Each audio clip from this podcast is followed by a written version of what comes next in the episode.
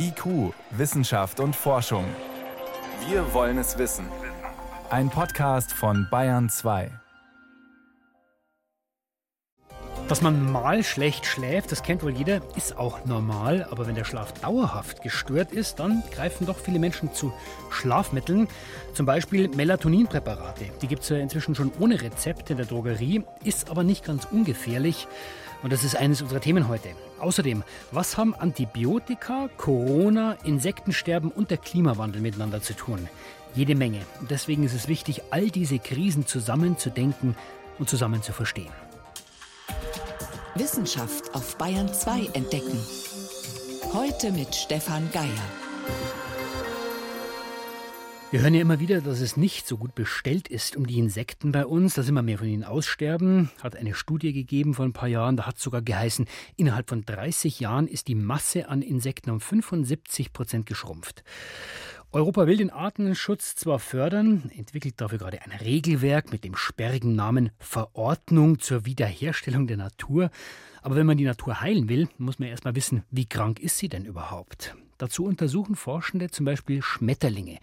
Die gelten als Gradmesser für den Zustand eines ganzen Ökosystems. Das hat man bislang immer in kleinen Gebieten untersucht. Aber die Frage ist natürlich, wie sieht es großflächig aus? In ganz Europa zum Beispiel. Wenn man das herausfinden will, dann müssen alle mithelfen, auch Amateurforscherinnen. Letzte Woche Donnerstag war eigentlich günstiges Wetter, aber ich habe nur drei Weißlinge so am Rande gesehen. Helene Otto zählt Schmetterlinge. Sie ist eine von knapp 500 Freiwilligen in Deutschland. Einmal in der Woche läuft sie ein sogenanntes Transekt ab, eine immer gleiche, klar definierte Strecke. Und die hat die über 40-Jährige selbst ausgewählt. Das Gebiet liegt fußläufig zu ihrem Haus in Sachsen. Eine Wiese zwischen einem Teich, einem Feld und einem kleinen Waldstück. 600 Meter lang. Hiervon sieht es aus wie eine alte Streuobstwiese. Und weiter hinten geht das Transekt dann am Mittelteich von Rohrbach entlang zwischen Weißdorn, Schlehe, Kirschpflaumen bei ihren Beobachtungen muss sie strenge Regeln einhalten, langsam laufen und nur die Falter notieren, die in einem gedachten Kasten von fünf Metern Breite, Höhe und Länge um sie herumfliegen. Diese Vorgaben müssen alle Zählenden einhalten, sagt Josef Setteler, der Leiter vom Department Naturschutzforschung am Helmholtz-Zentrum für Umweltforschung UFZ in Halle an der Saale. Nur so könne man die Daten EU-weit vergleichen und nutzen, egal ob sie aus Spanien, Rumänien oder Deutschland kommen. Ausgewählt wurden die Arten, die im Wesentlichen über Europa hinweg auf Grünland vorkommen, also auf Wiesen und auf Weiden. Das sind bei uns Arten wie das sogenannte große Ochsenauge, wer das kennt, oder das Schachbrett, das kennen viele Menschen, das ist sehr bunter, schöner Falter, schwarz-weiß, der im Sommer fliegt. Auch der kleine Feuerfalter wird zukünftig beobachtet oder der Mauerfuchs, ein gelb-schwarzer Falter mit bis zu fünf Zentimeter großer Flügelspanne. Die auffälligen, oft bunt gemusterten Schmetterlinge lassen sich besonders gut beobachten. Sie sind sogenannte Zeigerorganismen. Ihr Vorkommen steht stellvertretend für alle anderen Insektenarten, die sich aber nur sehr schwer zählen lassen. Wir haben mittlerweile dieses System des Monitorings von Tagfaltern über fast ganz EU 27 etabliert. Das heißt, fehlen noch zwei Länder, die werden dieses Jahr dazustoßen. Bisher wurden die Falterbeobachtungen vor allem auf Länderebene ausgewertet. Nun sollen die EU-Staaten ihre Daten bündeln und nach Brüssel liefern. Also der Indikator selbst wird er berechnet, indem wir einfach erfassen, welche Arten von Faltern, die in dem Fall typisch sind für Grönland, sich über die Zeit hinweg wie entwickeln. Das heißt, wir haben etwa 22 Arten aus 27 Ländern insgesamt mittlerweile, bei denen wir schauen, wie der Trend aussieht über die Zeit. Nun kann man den als Basis nehmen, um dann zu sehen, wenn sich Maßnahmen entsprechend ändern und Nutzung sich ändert, dass man dann sehen kann, ob der Indikator in eine andere Richtung ausschlägt. Allerdings ist der Tagfalter Grünland-Indikator bisher noch freiwillig, wendet Sebastian Lagner ein. An der Universität in Rostock leitet er die Agrar- und Umweltwissenschaftliche Fakultät. Aus seiner Sicht spielt Artenschutz bei der europäischen Agrarpolitik insgesamt eine geringe Rolle. Deutschland würde selbst die wenigen Vorgaben bisher nur ungenügend einhalten. Wenn man bei Eurostat auf die große Datenbank guckt, das ist ja die europäische Statistikbehörde, und dann staunt man manchmal bei bestimmten Informationen, zum Beispiel Rückumstellung von Ökolandbau auf konventionell, ja, da liefert Deutschland seit Jahren keine Daten. Dass Deutschland Nachholbedarf hat, bestätigt auch Josef Setteler. Die Skandinavier sind meistens wesentlich besser, Norwegen, Schweden etc. im Gesamtartenschutz. Und Deutschland ist vielleicht im, ja, sagen wir im vorderen Drittel, so vorderen Viertel sowas unterwegs. Also es ist nicht schlecht, aber es ist noch viel Luft nach oben. Nur etwa 6 Prozent der Wiesen hierzulande sind in einem ökologisch günstigen Zustand. Bisherige Schmetterlingsbeobachtungen zeigen für Deutschland, drei Arten sind stabil, fünf gehen zurück und für die übrigen gibt es zu wenig Daten. Problematisch sind vor allem die intensive Landwirtschaft oder Flächenversiegelung.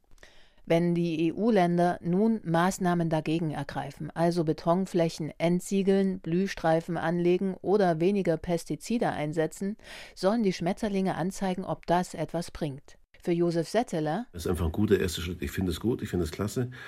Muss noch viel mehr kommen, aber ist ein guter Einstieg. Aus vielen Ländern gibt es zwar schon Langzeitdaten, konkrete EU-weite Ergebnisse kann das Schmetterlingsmonitoring allerdings noch nicht liefern. Zehn Jahre mindestens müsse man umfassend beobachten, bevor man Aussagen über Veränderungen der Arten auf den Wiesen machen kann, so die Forschenden. Helene Otto ist inzwischen am Ende ihrer Schmetterlingsbeobachtungsstrecke angekommen. Also jetzt mal abgesehen von den Nachtfalterraupen haben wir 1, 2, 3, 4, 5, 8, 9, 10.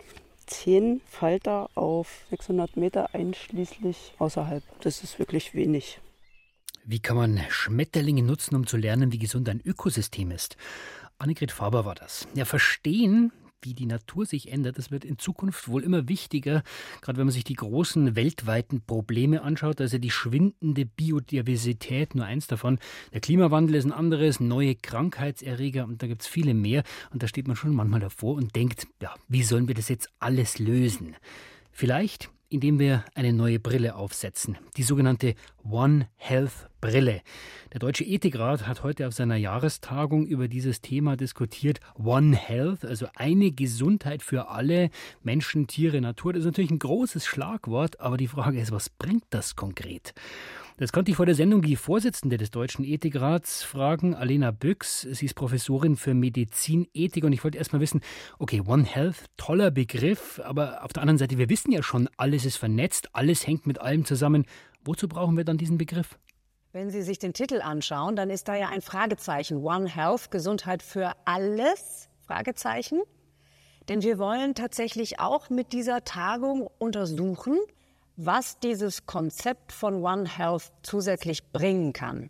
Die Idee ist ja eben, das haben Sie sehr schön eingeleitet, dass man sich die Gesundheit anschaut als eine vernetzte Gesundheit von Mensch, Tier und Umwelt.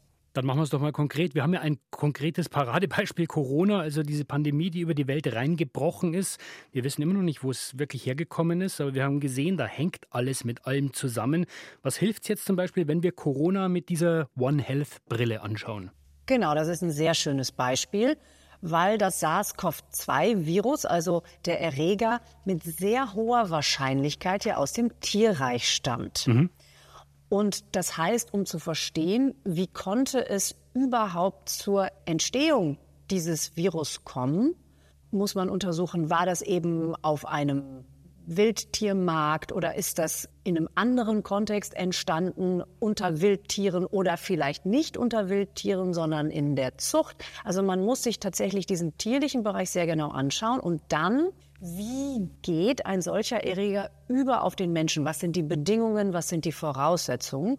Und natürlich tut man das alles mit dem Gedanken zu verhindern, dass so etwas überhaupt passiert. Das heißt, das zwingt ein, die Entstehungskette tatsächlich ganz von Anfang an anzuschauen und dann eben zu überlegen, was sollte getan werden, damit eben solche Dinge in der Zukunft nicht passieren. Denn viele Expertinnen und Experten sagen jetzt schon, das ist nur eine Frage der Zeit, dass es wieder ähnliche Übertragungen eben aus dem Tierreich auf den Menschen geben könnte. Das heißt, Corona wäre da eine Art Lehrstück, da kann man zurückblicken, aber ist es da Ihrer Ansicht nach gelungen, diese Bedrohung wirklich mit dieser Brille, mit diesem gemeinsamen Ansatz anzugehen? Es gibt schon sehr viel und sehr auch interessante und wichtige Forschung dazu. Ich glaube, das kann man schon sagen. Da wurde schon sehr viel gelernt. Es ist, wenn ich ein anderes Beispiel bringen darf, sehr gut bekannt, dass die Nutzung von Antibiotika die eigentlich nur für den Menschen reserviert sein sollten, in der Tierzucht einen großen Effekt hat auf die sogenannte Antibiotikaresistenz. Also dass diese Antibiotika irgendwann bei uns Menschen nicht mehr ordentlich wirken. Und zwar nicht bei einem Einzelnen, sondern tatsächlich dann bei uns allen. Also die Frage, wie gehen wir mit Tieren überhaupt um? Ganz genau. Und da muss man dann ran an die Frage, wann und warum werden diese Antibiotika überhaupt Tieren gegeben. Und da ist man dann bei den Fragen von Massentierhaltung, Zuchtbedingungen und so weiter und so fort. Das heißt, es zwingt einen die Überlegung von One Health. So ein Ansatz zwingt einen wirklich dazu, eben nicht nur zu gucken, was passiert, wenn der Mensch krank wird, sondern was sind die vorgelagerten Ursachen, die aus der Umwelt, aus dem Tier oder sozusagen aus beiden Systemen zum Menschen kommen. Und die Frage, die wir hier auf der Tagung sehr intensiv diskutieren, was kann man denn dann eigentlich tun? Was also wie kann man es umsetzen? Daraus, genau. Was entstehen, wenn Sie so wollen, für ethische Schlussfolgerungen, aber insbesondere natürlich auch, wie ließen sich diese Schlussfolgerungen in beispielsweise politische Forderungen oder politische Gestaltung umsetzen. Und es ist schon sehr, sehr spannend. Aber was wünschen Sie sich denn, was aus diesen Gedanken entsteht? Also wie kann man den einzelnen Politiker oder den einzelnen Diktator, wie kann man die überzeugen von diesem Gedanken? Also der wesentliche Wunsch ist, dass die Politik erkennt, dass Gesundheit sich nicht nur mit Blick auf den Menschen abspielt, sondern dass Gesundheit letztlich in ganz vielen Politikfeldern, die sich beispielsweise eben mit der Lebensmittelproduktion beschäftigen oder mit der Energieproduktion oder eben mit dem Klimawandel, überall auch eine Rolle spielt. Jetzt könnte man, Frau Buchs, aber den Eindruck gewinnen, dass die Welt das möglicherweise gar nicht will. Ja, es gibt ja geopolitische Interessen, wir wirtschaftliche Interessen, militärische Interessen. Machen die denn diese Notwendigkeit, das alles zusammenzudenken, nicht gleich wieder kaputt? Naja, zwei Dinge dazu. Das eine ist, die Ethikerin wird Ihnen auf diesen Einwand immer sagen, bloß weil es schwierig ist und bloß weil es viele nicht wollen, ist das überhaupt kein Grund, darüber nicht weiter zu diskutieren und trotzdem ethische Empfehlungen zu formulieren. Das ist das eine. Aber das andere ist, man kann gerade in diesen Dingen auch durchaus Staaten, die ganz klare geopolitische Interessen haben, dazu bringen, diese Thematik ernster zu nehmen, indem man erklärt, dass das im eigenen Interesse ist, auch so zu denken. Denn wenn man wirklich zum Beispiel die Wirksamkeit von Antibiotika, um mal bei diesem Beispiel zu bleiben, verliert, dann ist das eine enorme Herausforderung für sehr, sehr viele Gesundheitssysteme. Egal in welchem System sie sind. Da können sie ihre geopolitischen Interessen dann kurzfristig mal beiseite legen, wenn sie den Katastrophenzustand haben. Multikrisen, das äh, klingt ja für viele Leute oft dann auch wie eine Metadiskussion, wo sie gar nicht wissen, wo soll ich jetzt eigentlich genau hinschauen? Was hat denn jeder Einzelne von uns davon, wenn man sich, wie Sie gesagt haben, von dieser Idee One Health zwingen lässt, anders zu denken?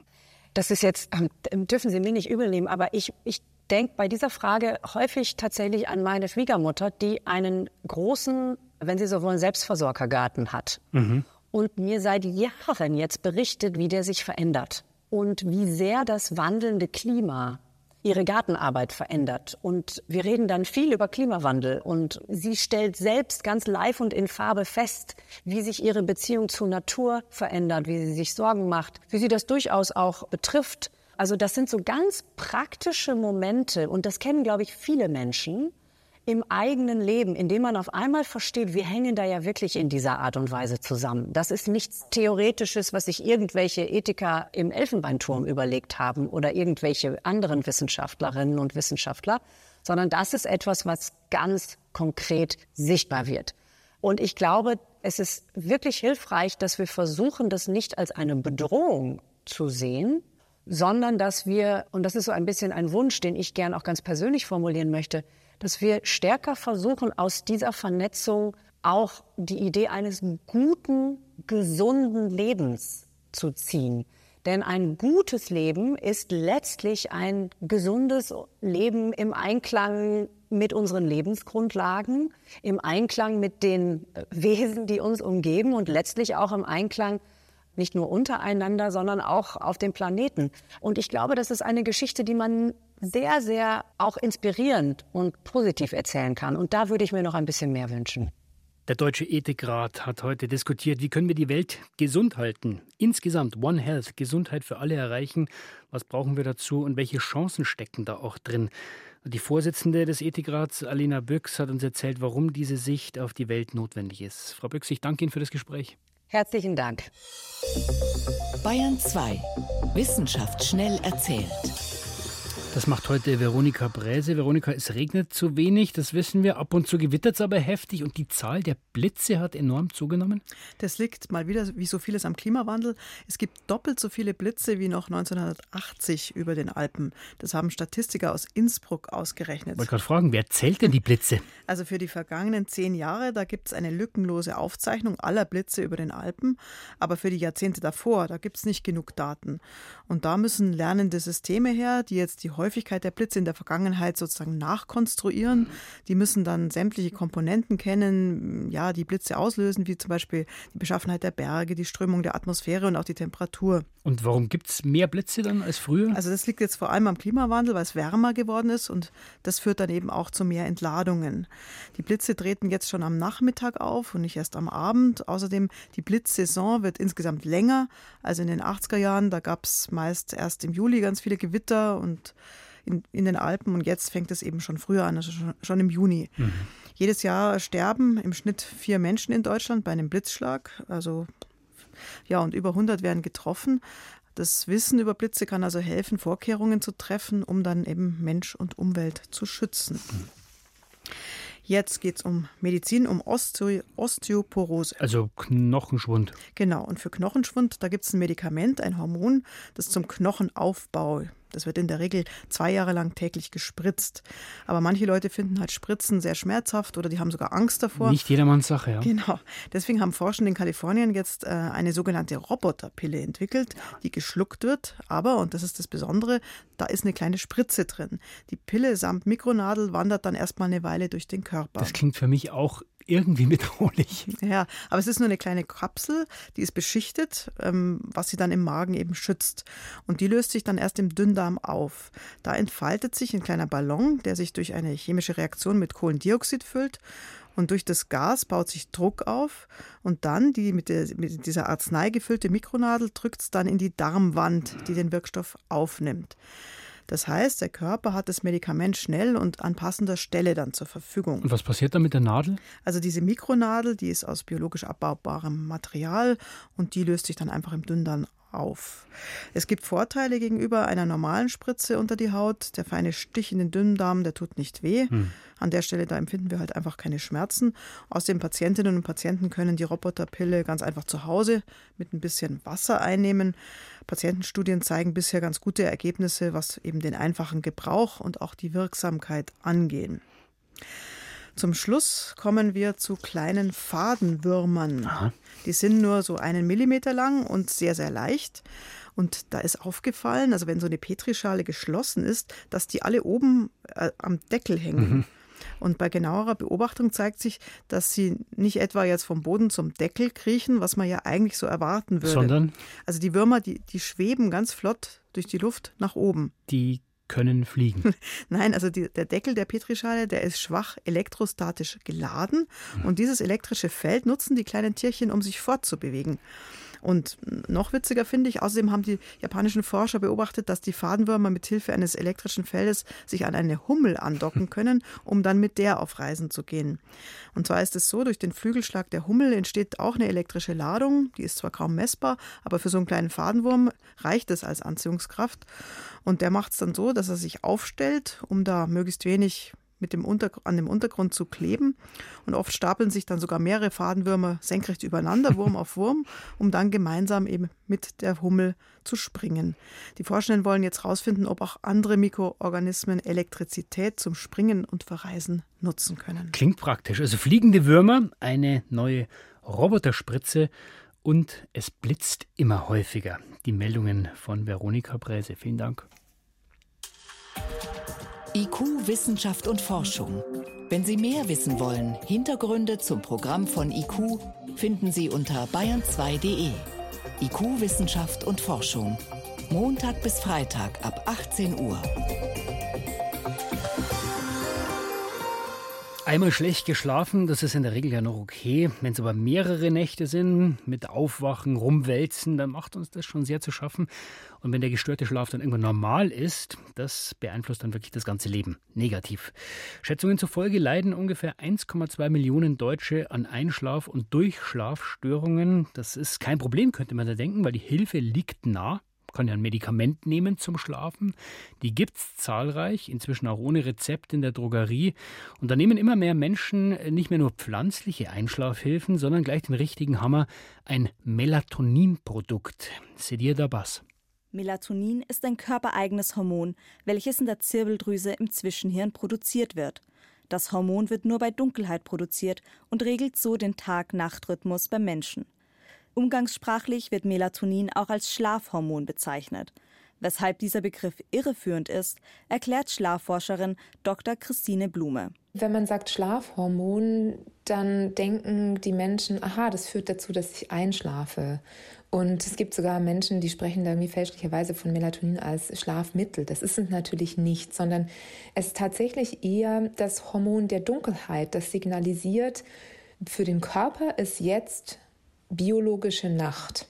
Das Hormon Melatonin ist in Deutschland rezeptfrei verfügbar, in Form von Tabletten, Weichgummis oder als Spray.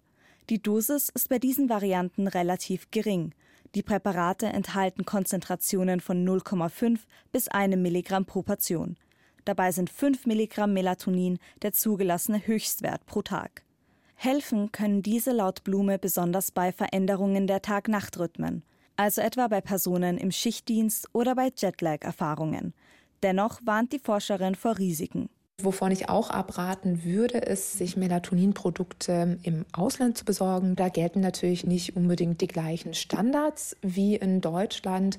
Beispielsweise wissen wir aus Untersuchungen in den USA, dass es da durchaus deutliche Abweichungen in der tatsächlich enthaltenen Melatoninmenge im Vergleich zu dem, was eigentlich auf der Verpackung deklariert ist, gibt.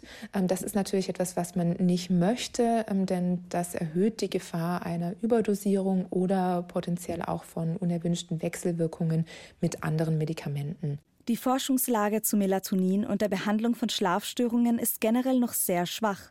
Derzeit gibt es nur vereinzelte Studien, die einen positiven Zusammenhang nachweisen können, und selbst dann sind die Ergebnisse sehr bescheiden. Eine Studie der Yale University in den USA stellte fest, dass bei einer Melatonineinnahme die Probanden 8,25 Minuten länger geschlafen haben. Im Vergleich mit der Kontrollgruppe sind sie bei einer Zeit von 7,06 Minuten schneller eingeschlafen. Andere Studien können diesen oder ähnliche Effekte nicht bestätigen.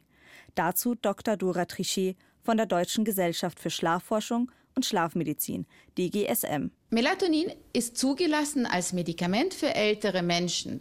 Es gibt kaum Evidenz darüber, dass diese niedrig dosierten Präparate wirklich gut wirksam sind. Selbst für das höher dosierte Melatonin sind die Evidenzen relativ schwach, sodass man von einer starken Wirkung eher nicht ausgehen kann. Bei leichten Schlafstörungen kann man natürlich einen Versuch machen und hat da möglicherweise positive Effekte, aber bei schwereren Schlafstörungen sollte man auf jeden Fall ärztliche Hilfe suchen. In der Wissenschaft sind bereits andere effektivere Methoden in der Behandlung von Schlafstörungen etabliert. Dora Trichet plädiert deswegen offen für Alternativen in der Behandlung von Einschlaf- und Durchschlafstörungen. In der Schlafmedizin ist interdisziplinäres Herangehen sehr, sehr wichtig. Die Haupttherapiesäule der Insomnie ist die sogenannte kognitive Verhaltenstherapie. Also man kommt immer mehr davon weg, primär eine medikamentöse Therapie zu beginnen, sondern man versucht durch bestimmte psychologische Möglichkeiten, die Schlafqualität zu verbessern. Da gibt es sehr viele Möglichkeiten, die man anbieten kann. Zum Beispiel gehört dazu die körperliche Entspannung, aber auch die psychische Entspannung und auch viele Möglichkeiten, wie man sich in einen entspannten Zustand bringen kann. Also bevor man zu den kostenlosen Medikamenten greift, vielleicht doch erstmal in diese Richtung denken. Mit diesen Tipps fürs Schlafzimmer war es das vom IQ-Team für heute. Stefan Geier war am Mikrofon.